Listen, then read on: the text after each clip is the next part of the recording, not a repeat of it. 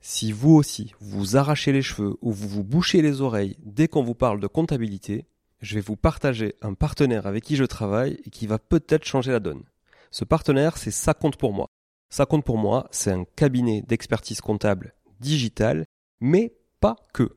Pas full digital. C'est un cabinet sur lequel vous avez un accès à un conseiller dédié, un comptable, un expert comptable dédié qui va vraiment vous accompagner de A à Z dans toute la constitution de votre société, mais aussi toute sa gestion, bien évidemment, de la comptabilité, du juridique, du social, du fiscal. Le tout grâce à une plateforme en ligne hyper intuitive qui vous permettra d'avoir en temps réel et en un seul coup d'œil l'état de votre comptabilité. Ça compte pour moi, c'est une vraie équipe hyper réactive qui vous apporte du conseil au quotidien dès que vous en avez besoin. Ils font aussi partie d'un groupe beaucoup plus gros qui s'appelle Compagnie Fiduciaire et grâce auquel vous pourrez avoir accès à un cabinet d'avocats, un cabinet de gestion de patrimoine et plein d'autres services à 360 degrés. Je vous invite à aller visiter leur site sans tarder, ça-compte-pour-moi.fr tout attaché. Et surtout, si vous voulez contacter, partagez le code MONEYTREE au chargé d'affaires parce que j'ai négocié pour vous un mois de comptabilité offert. Leurs tarifs sont hyper abordables et hyper bien placés, c'est sans engagement et les trois premiers mois sont satisfaits ou remboursés. Bref, je ne peux que vous conseiller de tester et vous serez franchement pleinement convaincu. Bonjour tout le monde et bienvenue sur Money Tree, le podcast qui vous parle d'investissement et de finances personnelles au sens large et sans tabou. Je suis Julien Calamotte, investisseur passionné et auteur du livre à succès S'enrichir grâce à l'immobilier. J'avais envie de partager ma façon d'investir, forcément, mais également de découvrir avec vous de nouvelles façons de faire fructifier notre argent. C'est pourquoi j'ai créé ce podcast pour y recevoir des invités qui nous partagent leur savoir et leurs expériences en toute simplicité. J'espère sincèrement que les échanges que je vais avoir avec l'invité du jour vont permettre d'enrichir vos connaissances autant que les miennes. Je vous souhaite une excellente écoute. Bonjour à tous, merci encore de votre fidélité sur cet épisode euh, du mercredi, un épisode sur lequel je reçois une invitée et à mon grand désespoir, j'ai beaucoup d'invités avec un E mais peu d'invités avec un E. J'essaie toujours d'en avoir de plus en plus pour essayer d'avoir un, certain équilibre des choses, mais euh, c'est pas toujours facile. Aujourd'hui, je reçois Camille Aitaleb. Salut Camille. Salut Julien.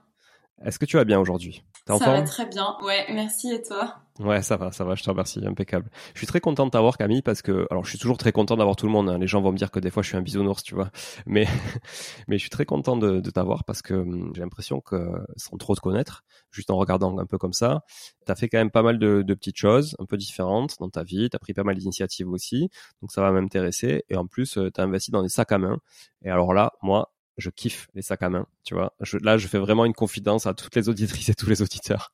je kiffe les sacs à main. Évidemment, je les porte pas, mais euh, mais je je force ma femme à en acheter des fois, tu vois. Où je lui dis mais non, mais prends ce sac à main, c'est important.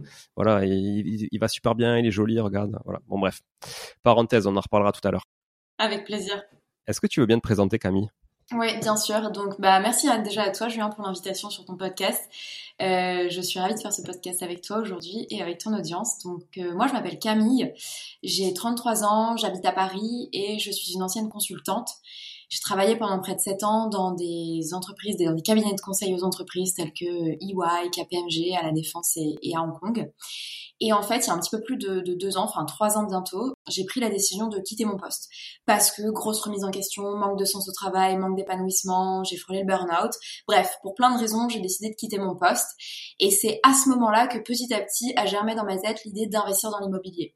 Donc moi, j'ai décidé d'investir dans l'immobilier fin 2019, début 2020, avec pour objectif de réussir à me générer une rente pour remplacer une partie de mon salaire et donc me laisser l'opportunité de quitter mon job pour construire un quotidien pro qui me ressemblait davantage.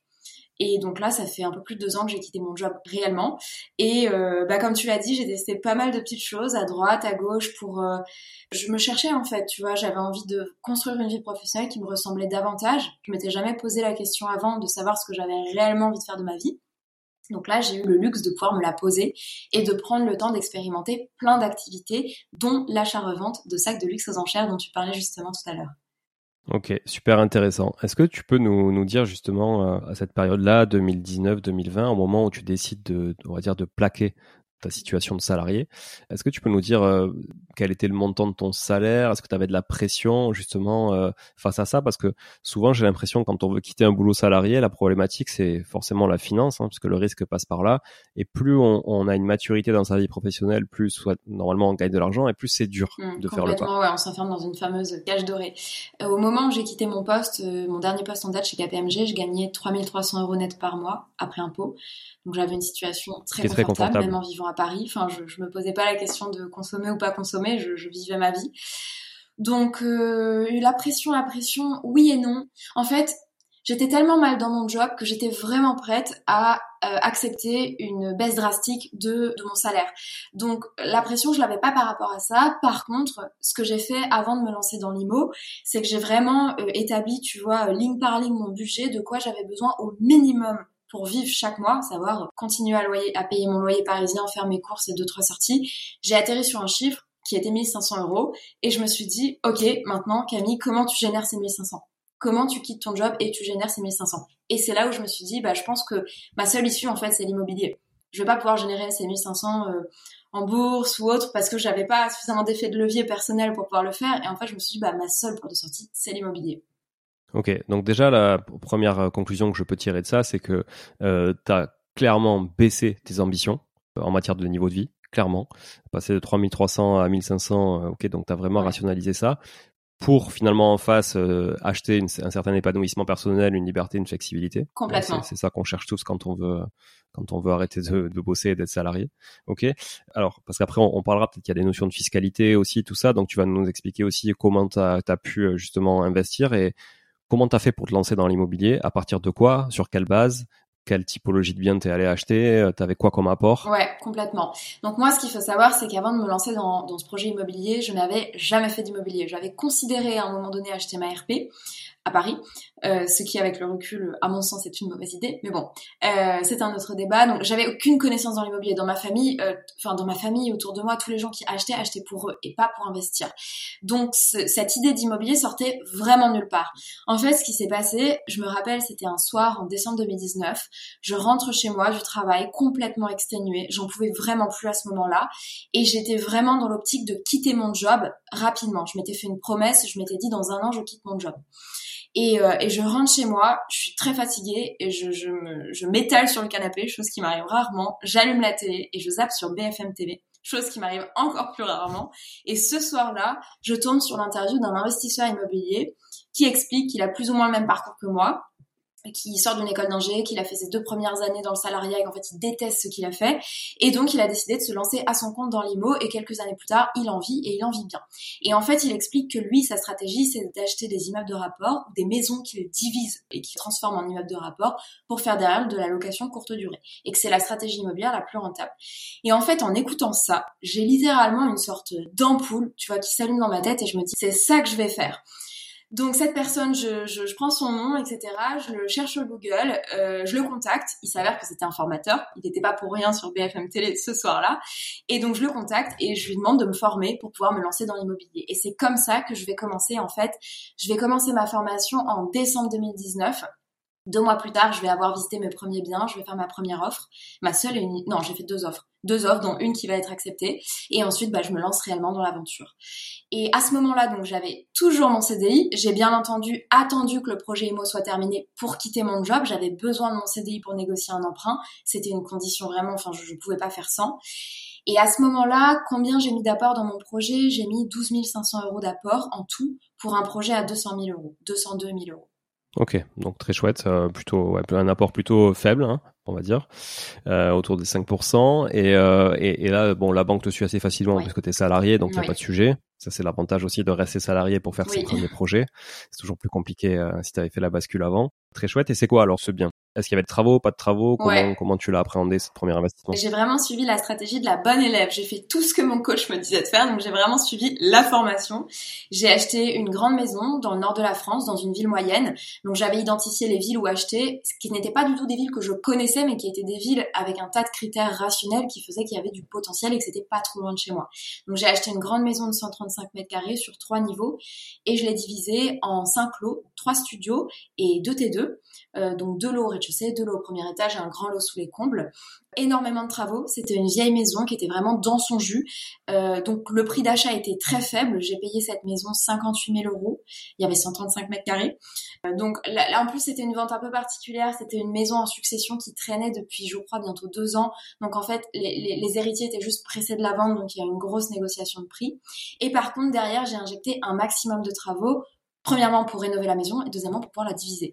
Donc j'ai injecté, j'ai fait un emprunt travaux en tout de 130 000 euros. après j'avais pris une énorme marge, j'avais pris 30% de marge. Donc en réalité je dirais que j'ai dû faire en tout 110, 115 cas de travaux et il me reste dans la poche aujourd'hui je pense 10, 15 cas au cas où.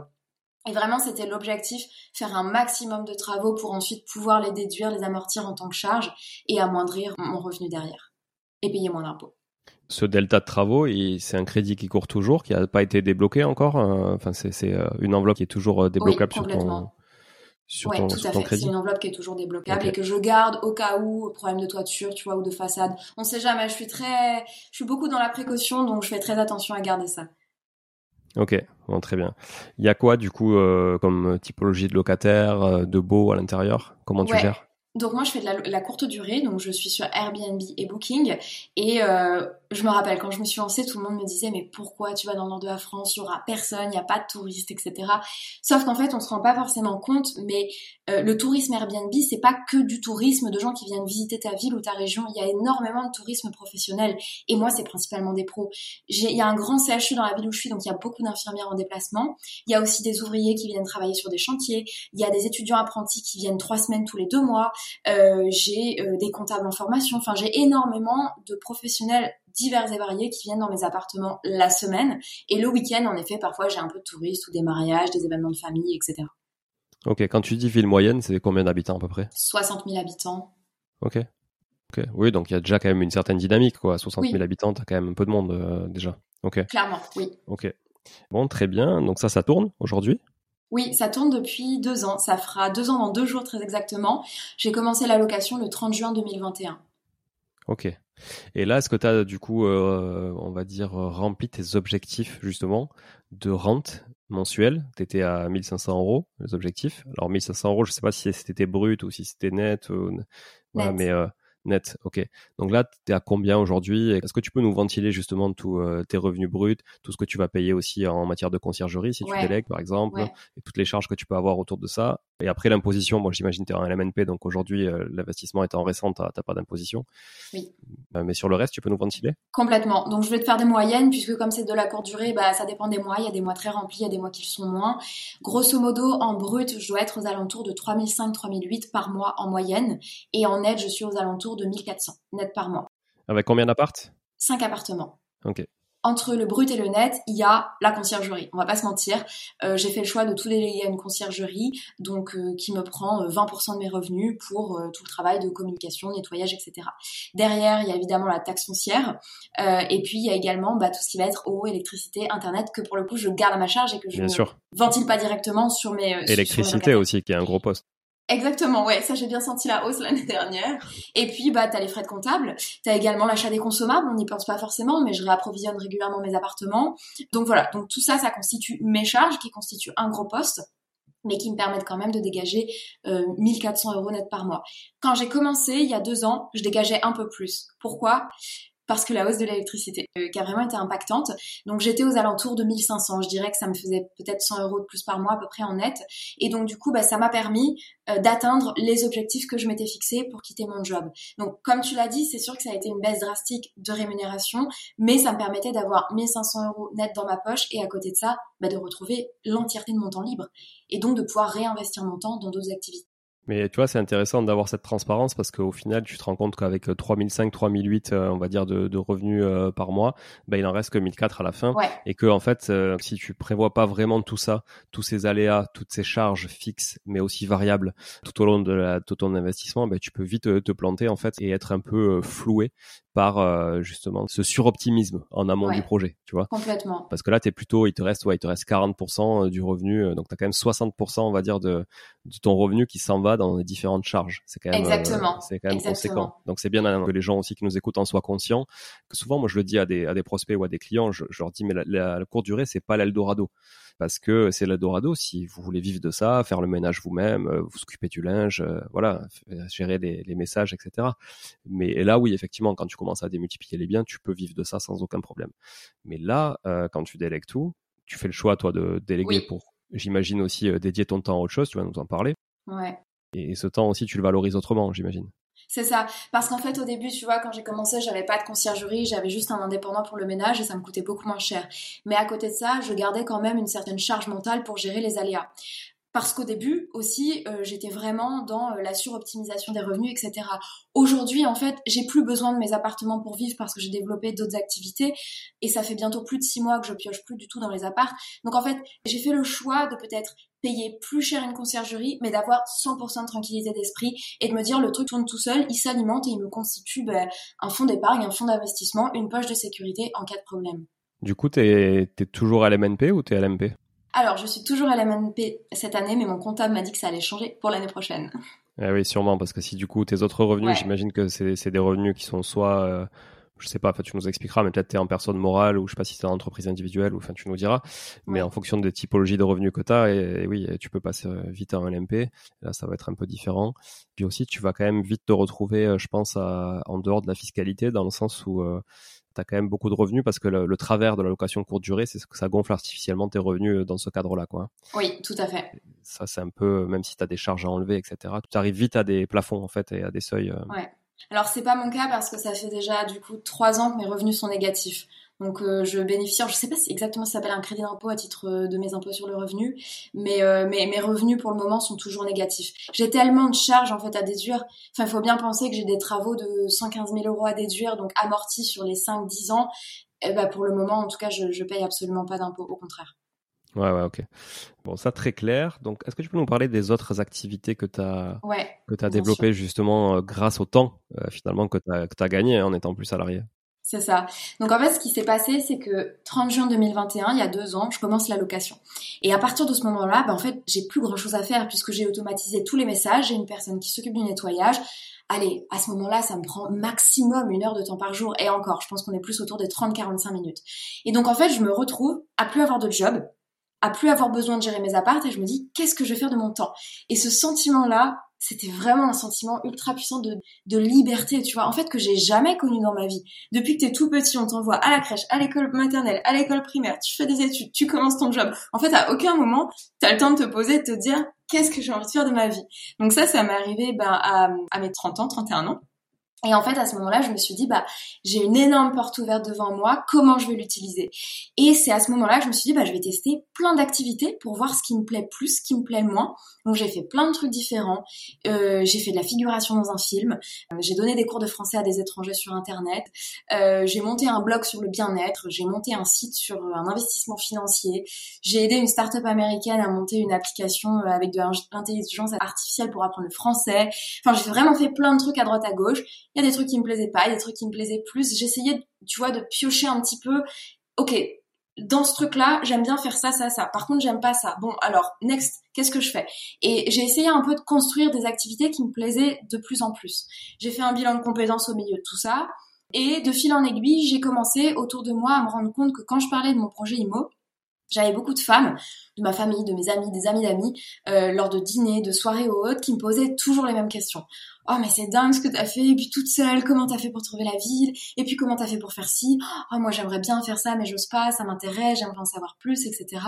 Et en fait je me suis dit, s'il y a autant de femmes autour de moi qui se posent ces questions-là, il y en a probablement plein que je ne connais pas des femmes qui se posent les mêmes questions. Et c'est à ce moment-là que je me suis dit, bah pourquoi pas créer une communauté sur Instagram pour commencer à parler de mon parcours, montrer des photos de mes biens immobiliers, montrer les chiffres, partager aux gens en fait et leur faire se rendre compte que c'est possible. C'est comme ça que j'ai créé la communauté sur Instagram, Elle Investit. Et de fil en aiguille, au début, franchement, j'y croyais pas du tout. En plus, je suis pas du tout réseaux sociaux de base. Et en fait, ça a pris. Et tu sais, quand les gens viennent te voir et te disent merci pour ton contenu, c'est top ce que tu partages, ben, ça m'a donné un sentiment, enfin, je me sentais à ma place, je me sentais, je me sentais bien. Donc, bah, petit à petit, j'ai nourri la communauté. Et puis, j'ai fini par créer une formation immobilière pour aider les femmes à se lancer elles-mêmes dans l'immobilier. Donc ça, ça a été toute première activité, on va dire, que j'ai lancée en juin de l'année dernière, donc il y a exactement un an. Et en parallèle, je continuais à m'instruire sur tout ce qui était investissement, éducation financière. Parce qu'en fait, avant de quitter mon job, euh, j'étais vraiment, je pense, le stéréotype euh, de la salariée. Enfin, je sais pas c'est stéréotype. Je gagnais bien ma vie, mais je n'investissais rien. Il y avait tout sur mon livret, moi, LDD, voilà, j'épargnais bien comme un petit écureuil, mais je, je ne faisais pas fructifier mon argent. Et à partir du moment, en fait, où j'ai quitté mon job, je me suis dit, ben, au-delà de créer d'autres revenus, il faut aussi que je les investisse plus intelligemment pour essayer d'en récupérer davantage. En fait, je gagne moins ma vie, mais je veux essayer de mieux investir pour essayer de, tirer plus de bénéfices de ça. Donc je me suis intéressée beaucoup à tout ce qui était, enfin j'ai beaucoup appris, compte type, PEA, etc., crypto, bref, j'ai diversifié un max. Et un beau jour, je cherchais une autre manière de diversifier. Et là, j'ai un ami de mon compagnon qui lui raconte qu'il investit dans des montres de luxe. Il achète des montres de luxe aux enchères, des montres vintage. Il les stocke dans des coffres à la banque et il les revend le moment venu quand les cours euh, ont augmenté.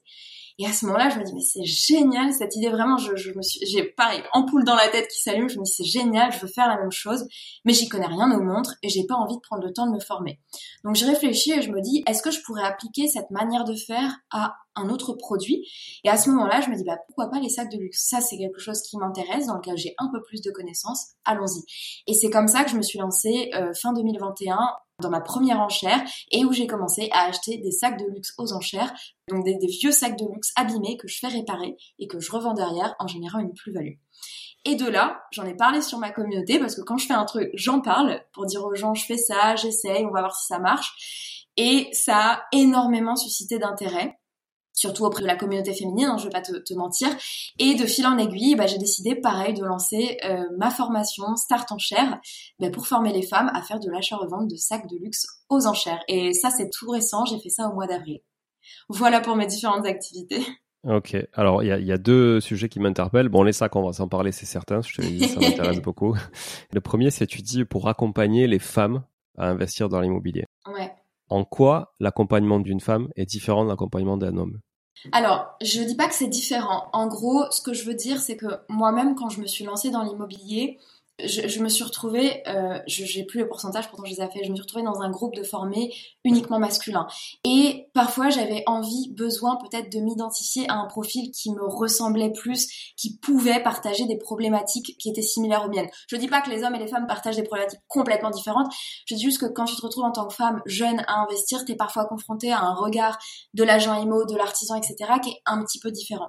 Et en fait, j'avais beaucoup de mal à trouver un peu des modèles féminins qui avaient elles-mêmes investi dans l'immobilier et donc je me suis dit je veux absolument me positionner en tant que femme qui coach les femmes à investir en tant que femme dans l'immobilier. Vraiment quelque chose de dédié aux femmes pour qu'elles puissent trouver une image qui leur corresponde à travers moi. Alors c'est intéressant ce que tu dis parce qu'effectivement je me suis fait la réflexion, tu vois j'étais la semaine dernière euh, dans une réunion avec beaucoup d'investisseurs euh, qui sont des utilisateurs de, de Finari, de l'application Finari que j'aime beaucoup. Et du coup on était euh, dans ce meet-up et donc je suis allé avec moi, ma femme hein, qui est quand même très à l'aise avec le monde de l'investissement par rapport à tout ce qu'on fait depuis 15 ans. Mais du coup c'est la seule. C'était la seule. Non je mens, il y en avait une autre. Mais on devait être 35-40 personnes, il y avait deux femmes. Deux femmes. Tu vois, on s'est regardé, on s'est dit, mais c'est pas normal. Enfin, tu vois, c'est pas normal que ce soit aussi masculin. Alors pourquoi? Parce que c'est une appli, que c'est un peu geek, euh, qu'en plus on parle d'investissement et que du coup euh, ça exclut naturellement les femmes? Non, je pense pas. Je pense pas que ça exclut naturellement les femmes. Mais par contre, comme tu dis, je pense qu'effectivement, quand tu as une femme là-dedans au milieu de 40 mecs, elle se sent pas forcément à sa place. Et donc c'est intéressant de peut-être, euh, ouais, de, je trouve, de, de créer une offre sur un accompagnement spécifique aux femmes, non pas parce qu'elles ont une façon différente d'investir, comme tu dis. Alors elles ont une approche de, de l'argent qui est différente de celle des hommes, ça c'est certain, et du risque aussi, de la culture du risque. Mais malgré tout, il y a quand même des exceptions partout. Mais peut-être qu'effectivement, ce sentiment communautaire de se dire ok, on est entre femmes, c'est plus simple. On n'a pas aussi le jugement d'un mec, euh, d'un énième macho qui peut être dans tel groupe ou tel groupe. Bah, tu vois, ça peut faciliter les échanges. Voilà. Donc c'était pas une question piège, hein, c'était vraiment une question aussi, euh, voilà, pour euh, discuter et ouvrir le débat un peu là-dessus. Complètement. Sur les sacs à main, qui est un truc de femme, ça à la base quand même. Hein, Plutôt, on va pas se mentir. Je sais pas si beaucoup de mecs vont prendre ta formation. Je suis désolé, mais déjà. J'en ai eu un pour le moment sur 80, donc bon. Voilà. Au final, ton business, tu te coupes quand même 50% de la population. Euh, c'est vrai. Voilà. Les sacs à main. Alors, tu disais, bon, les montres, tu connaissais pas grand chose. Par contre, les sacs, euh, tu connaissais un peu mieux le sujet. Mais tu connaissais un peu mieux le sujet en tant que consommatrice. Tout à fait, clairement en tant que consommatrice. En tout cas, je sais pas si le mot c'était je le connaissais plus ou plutôt ça m'intéressait plus, donc j'avais plus envie de prendre le temps de me former sur le sujet par rapport aux montres. Je pense que c'est plus ça. Je comprends. Ok. Comment ça a démarré ça? Qu'est-ce que tu as acheté? Est-ce que tu as fait des erreurs au début? Euh, Alors j'ai regardé un petit peu ce que tu avais fait et j'avais été surpris d'ailleurs de toutes les rénovations que tu faisais sur les sacs, tu vois. Ouais. Je pensais que c'était plus une histoire d'aller-retour, tu vois. T'achetais bien, t'avais le bon sourcing et tu revendais. Non, toi vraiment, en fait, tu fais comme de la rénovation de meubles, quoi. Hein. T'achètes. Oui, c'est ça. Tu repimpes et tu revends euh, avec ta marge. Donc ça, c'est cool. C'est ça. Explique-nous le process sur le premier, par exemple. Ouais, le tout premier, donc ça a été un sac Chanel que j'ai acheté, je crois, en décembre 2021. En fait, moi, je suis une personne plutôt de l'action, tu vois. Il, faut que j'apprenne un peu, que je fasse un peu de théorie, mais il y a un moment donné, il faut passer à l'action. Parce que j'aurais pu, tu vois, euh, bouquiner un maximum sur les sacs de luxe pendant 5 ans et me dire c'est bon, je me sens prête, j'y vais. Non, là, je me suis renseignée pendant deux semaines, j'ai regardé un peu les tendances en termes de marque, en termes de sac, en termes de couleurs. Il y avait une enchère qui passait dans ma vie, je me suis dit vas-y, j'y vais, j'y vais et on verra. Et euh, du coup, j'ai passé plusieurs enchères. J'ai passé quatre enchères ce jour-là sur quatre sacs Chanel, si je me rappelle bien. Et sur les quatre, j'en ai obtenu une seule, donc mon premier sac Chanel, euh, que j'ai acheté. Je veux pas vraiment dire au doigt mouillé, parce que je suis quand même un peu raisonnable. Tu j'avais fait un peu mes calculs, mais je vais pas te dire que j'avais fait un calcul méga savant qui m'a pris une heure, quoi. Je m'étais dit, ok, si je l'achète tant, je pense que j'ai à peu près tant de rénovation, je peux le revendre tant, allez, j'achète. Et ça s'est passé comme ça. J'ai mis une enchère maximale. Il s'avère que sur ce sac, il n'y avait aucun enchérisseur. Et en fait, bah, j'ai remporté le, sac au prix le plus bas, le, prix de départ. Voilà, donc ce sac, alors je crois que je l'ai acheté euh, 700 euros, plus les frais d'adjudication, je devais être aux alentours de 810, 850, quelque chose comme ça. Alors, les, les enchères d'ailleurs, c'est en ligne, ces enchères? Tu les fais? Alors, il y a plusieurs types d'enchères. Il y a des enchères qui se déroulent uniquement physiquement, c'est-à-dire qu'il faut être dans la salle d'enchères et lever la main pour enchérir. Aujourd'hui, la plupart des enchères, c'est un mix entre salle et en ligne. C'est-à-dire que quasiment 95% des ventes aux enchères qui se déroulent en salle sont retransmises en direct. Donc moi, c'est ce type d'enchères auquel j'ai assisté. Mais le top du top, c'est de ne pas du tout assister à l'enchère et c'est plutôt de passer ton ordre d'achat en amont. Parce qu'en fait, assister à une vente aux enchères, euh, c'est ultra prenant, quoi. T'as beau être joueur ou pas à la base, quand t'es dedans, que t'es lancé et que t'as un bon commissaire-priseur qui essaie de faire surenchérir les acheteurs, tu te retrouves parfois à acheter des objets beaucoup plus chers que ce que t'avais prévu. Donc moi, je mets vraiment en garde les gens, essayez de ne pas assister à la vente sur place. Ou alors juste une fois pour vous rendre compte de l'ambiance qui est un petit peu particulière, mais sans vraie volonté d'acheter. Ouais, le risque, c'est que l'émotion prenne le dessus et que tu te... Complètement, exactement. Passes vite embarqué. En cher, est-ce que, comme dans l'immobilier, tu es obligé de te faire représenter par un avocat ou pas? Non, du tout, pas du tout. En tout cas, pas pour euh, les enchères de ce type-là, peut-être que pour des enchères plus importantes, mais là, les enchères de sac, absolument pas. Tu y vas en tant que personne et puis tu enchéris sur ton sac. Ok. Tu connaissais quand même le modèle du, sac euh, Tu avais fait une petite recherche un peu avant quand même? Ouais, alors c'était un modèle vraiment atypique, il datait des années 80, euh, donc c'était plus un modèle qu'on trouvait sur le marché aujourd'hui, c'était un modèle très classique à l'époque. Il n'y en avait pas énormément à vendre qui étaient exactement similaires en termes de forme et en termes de couleur. Euh, donc j'avais fait, je te dis rapidement une recherche, j'avais fait un prix moyen de, de revente, je m'étais dit je pense que je peux le revendre ce prix-là. Je pense qu'il y en a pourtant de réparation, mais ça c'était vraiment je pense que. En vrai, j'en savais rien. Donc j'étais pas allée voir un artisan, j'en savais rien. Mais en fait, je me suis dit, ok, j'ai un peu d'argent à investir, je suis prête à prendre le risque parce qu'il y a que comme ça que je vais apprendre. Et si j'ose pas me lancer maintenant, je le ferai jamais. En fait, si je recule toujours l'échéance de me lancer, en fait, je vais nourrir ma propre peur, tu vois. Donc je me suis dit, j'y vais. C'était pas non plus un risque déraisonnable financièrement pour moi à l'époque. Est-ce que tu avais la porte de sortie déjà? Tu savais comment tu allais le commercialiser derrière? Pas du tout. Enfin, je savais que je pouvais le revendre sur des sites tels que Vestiaire.co, Collector Square, etc. En vrai, tu sais jamais si ton sac va se revendre. C'est toujours un risque. Normalement, si tu achètes les marques euh, iconiques, intemporelles, les couleurs consensuelles et les modèles qui passent bien, t'es sûr de le revendre un jour. Mais parfois, ça peut être au bout de deux jours, parfois, ça peut être au bout d'un an et peut-être plus. En fait, tu sais jamais vraiment. Il y a toujours une part de risque, bien sûr parce que ces, sites-là, justement, Vestiaire Collective, euh, Collector Square, etc., eux, ils reprennent pas mal de commissions derrière pour authentifier aussi les, sacs. Oui. Euh, combien d'ailleurs ils prennent? 20, 30, je sais plus. Hein. Alors, euh, Vestiaire Co, c'est 18% et Collector Square, c'est 35%. Ah ouais, 35%. donc, euh, t'imagines, 35% de ta marge, c'est pire que de la TVA sur marge, ça. Alors, ouais, mais en fait, pour autant, je suis très fan de Collector Square parce que, d'ailleurs, c'est avec eux que j'ai vendu le premier Chanel. Je sais pas pourquoi, je sais pas comment, probablement parce qu'ils ont une audience très large, notamment en Asie, mais ils arrivent à revendre les sacs beaucoup plus cher que sur les autres sites de seconde main. Donc, certes, ils viennent te prendre 35% de ton chiffre, mais à côté de ça, ils te vendent ton sac vraiment plus cher. Donc, au final, tu t'y retrouves par rapport à un Vestiaire qui te prend que 18%. Ok, Ouais, ça a du sens. Et euh, donc, ok, tu fais ce sac, ouais, je, je le vois là, c'est pour ça que je tourne un peu la tête des fois sur l'autre écran. Je regarde, c'est le petit sac rouge, c'est ça? Ouais, c'est le petit sac rouge, exactement, ouais. Ah, bandoulière, ok. Tout à fait. Et, franchement, il est mignon en plus. Limite, j'ai envie de l'acheter. mais c'est trop tard. trop tard, il est déjà parti depuis très longtemps. voilà.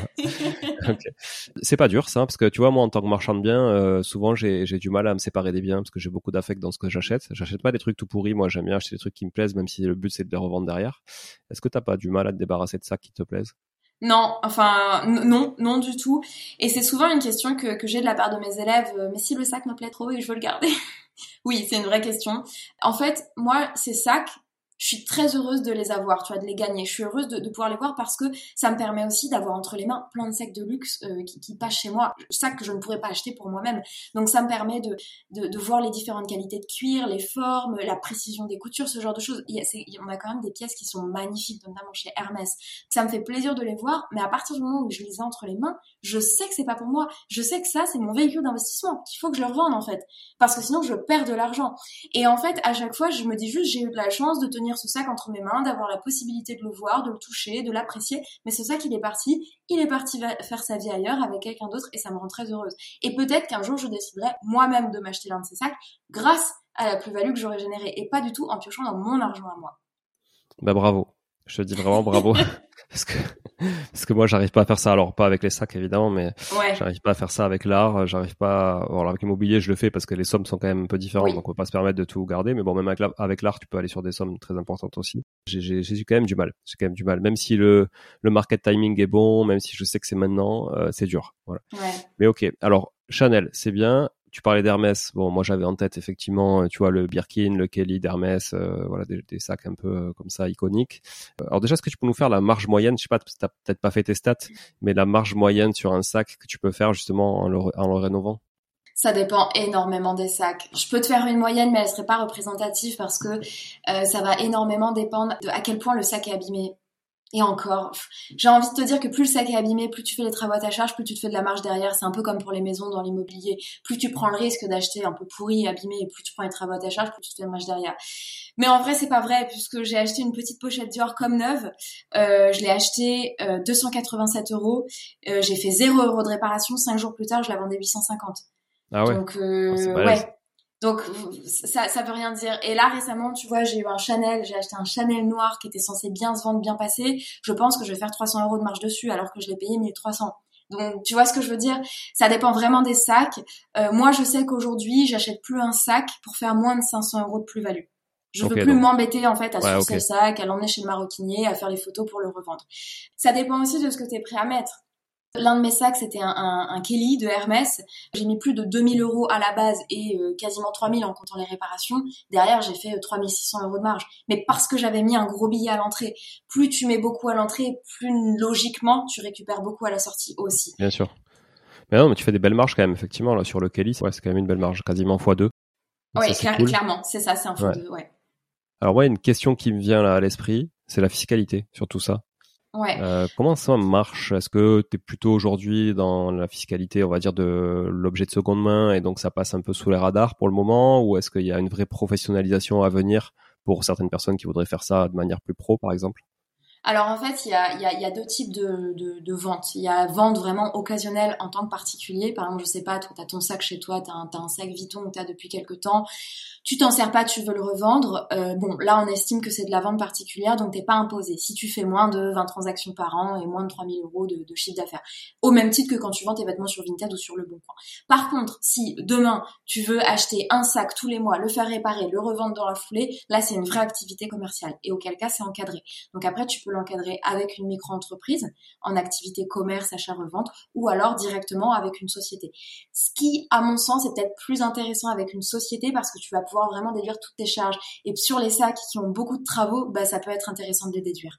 Oui, alors qu'en entreprise individuelle, tu vas être imposé sur ton chiffre d'affaires, peu importe euh, les, charges et les coûts que tu as en face. C'est Exactement. la, problématique. Ouais, tout à fait. Un, peu la problématique de l'auto-entrepreneur à l'entreprise individuelle. Tout à fait. Alors maintenant, j'aimerais bien avoir des tips tu vois. J'aimerais bien avoir des tips sur euh, quoi acheter, euh, quand acheter, quand revendre. Euh, voilà, est-ce que tu peux me nous donner, enfin déjà me donner à moi personnellement, c'est très égoïste. Mais bon, comme le podcast est écouté, bah, d'autres personnes vont en profiter. Mais sur justement, qu'est-ce que qu'est-ce que je peux acheter là si je veux acheter un sac? Est-ce que c'est intéressant aussi Il y a deux questions. Est-ce que c'est aussi intéressant que par exemple ma femme puisse le porter quelques mois et le revendre derrière? Est-ce qu'il y a du sens justement à conserver comme le vin par exemple ou pas? Alors, déjà, qu'est-ce que tu peux acheter? Moi, ce que je recommande fortement d'acheter, c'est les trois euh, top marques, on va dire, sur le marché. Hermès, Chanel et Dior. Si je devais les classer, ce serait vraiment Hermès tout en haut, Chanel, bonne intemporelle, et Dior, certains modèles, notamment le Lady Dior. Euh, vraiment ces trois marques-là. Pourquoi, enfin pourquoi pas d'autres entre guillemets Parce que ça reste des marques intemporelles, iconiques, connues internationalement et qui se revendent bien. Si on regarde le cours par exemple du Kelly ou du Birkin chez Hermès ou du 255 chez Chanel, ce sont des cours qui ont toujours augmenté. Et là, quand on voit les hausses de prix qui ont été faites par Chanel au cours des deux dernières années sur les cuirs neufs, on on se, enfin même moi, je me dis que j'aurais peut-être dû acheter un sac neuf en 2020, tu vois, pour le revendre aujourd'hui. Euh, donc vraiment, ces trois marques-là, je recommande. Après, j'entends que quand on débute, on n'a pas forcément envie de mettre 500 euros pour sa première enchère. Donc on peut très bien appliquer la même chose sur des petites pièces de maroquinerie, des petits porte-monnaies, des portefeuilles chez ces marques-là, ou même essayer de faire la même chose avec une autre marque, euh, je sais pas, Prada, Fendi, Gucci, etc., où on peut trouver des sacs encore moins chers aux enchères. Mais 500 euros, je trouve, je trouve ça light. Moi, tu vois, un Birkin, j'avais plus de 20 000 euros en tête. Ah oui, non, non, non, euh, je te parle pas d'Hermès, mais avec 500 euros, tu peux réussir à enchérir sur un, sur un Dior facilement et sur un, sur certains Chanel aussi. Ah ouais, ok. Mais voilà, j'essaie de m'adapter aussi parce que, ben, tout le monde n'a pas forcément 500 euros à mettre pour une première fois. Ça peut représenter une certaine somme pour d'autres, quand d'autres vont être prêts à mettre 2000 euros sur le premier sac. En tout cas, si les gens veulent commencer les enchères en commençant petit, c'est possible de démarrer euh, à 150, 200 euros. Le petit sac Dior que j'ai acheté, je l'ai payé 287 euh, euros. Donc, ça reste une première somme que tu peux, je pense, mettre euh, pour les enchères. Donc, moi, je te conseille ces trois marques-là. Surtout, en tout cas, c'est mon point de vue, je te conseille pas d'acheter neuf pour revendre derrière je te conseille toujours d'acheter aux enchères, sauf modèles très spécifiques de chez Hermès, Birky, Kelling qui sont en liste d'attente. Mais dans ce cas-là, il faut que tu les revendes immédiatement. Pourquoi? Parce que quasiment n'importe quel sac porté une fois qu'il sort de la boutique, il perd un certain pourcentage de sa valeur, quoi qu'il en soit. Donc il faut pas t'attendre à pouvoir le revendre tout de suite plus cher. Dans ce cas-là, soit il s'agit d'une édition particulière, ou d'un partenariat avec un grand couturier ou autre, je ne sais quoi, que tu vas peut-être pouvoir revendre. Mais dans ce cas-là, si tu l'achètes neuf, autant te faire plaisir, tu le portes. Si tu arrives à le revendre en faisant une petite moins-value euh, dans quelques années, tant mieux pour toi. Mais je pense que tu as peu de chances de pouvoir faire une plus-value après l'avoir porté dans quelques années. C'est la raison pour laquelle moi je recommande vraiment pour pouvoir générer des revenus, de s'intéresser aux enchères.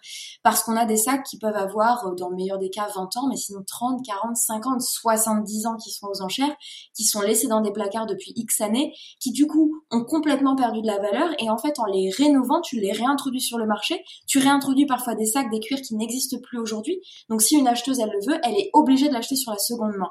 Et en réintroduisant cet objet que tu as payé peu cher et que tu as fait rénover, tu génères une plus-value.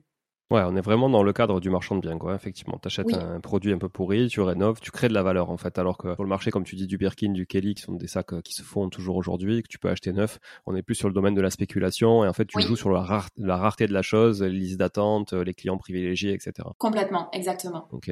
Et alors sur sur Chanel, par exemple, euh, c'est quoi les modèles iconiques qui se vendent qui se vendent très bien? Ouais, évidemment, tu vas avoir le timeless, euh, le timeless, le 255, le boy se vendent très très bien.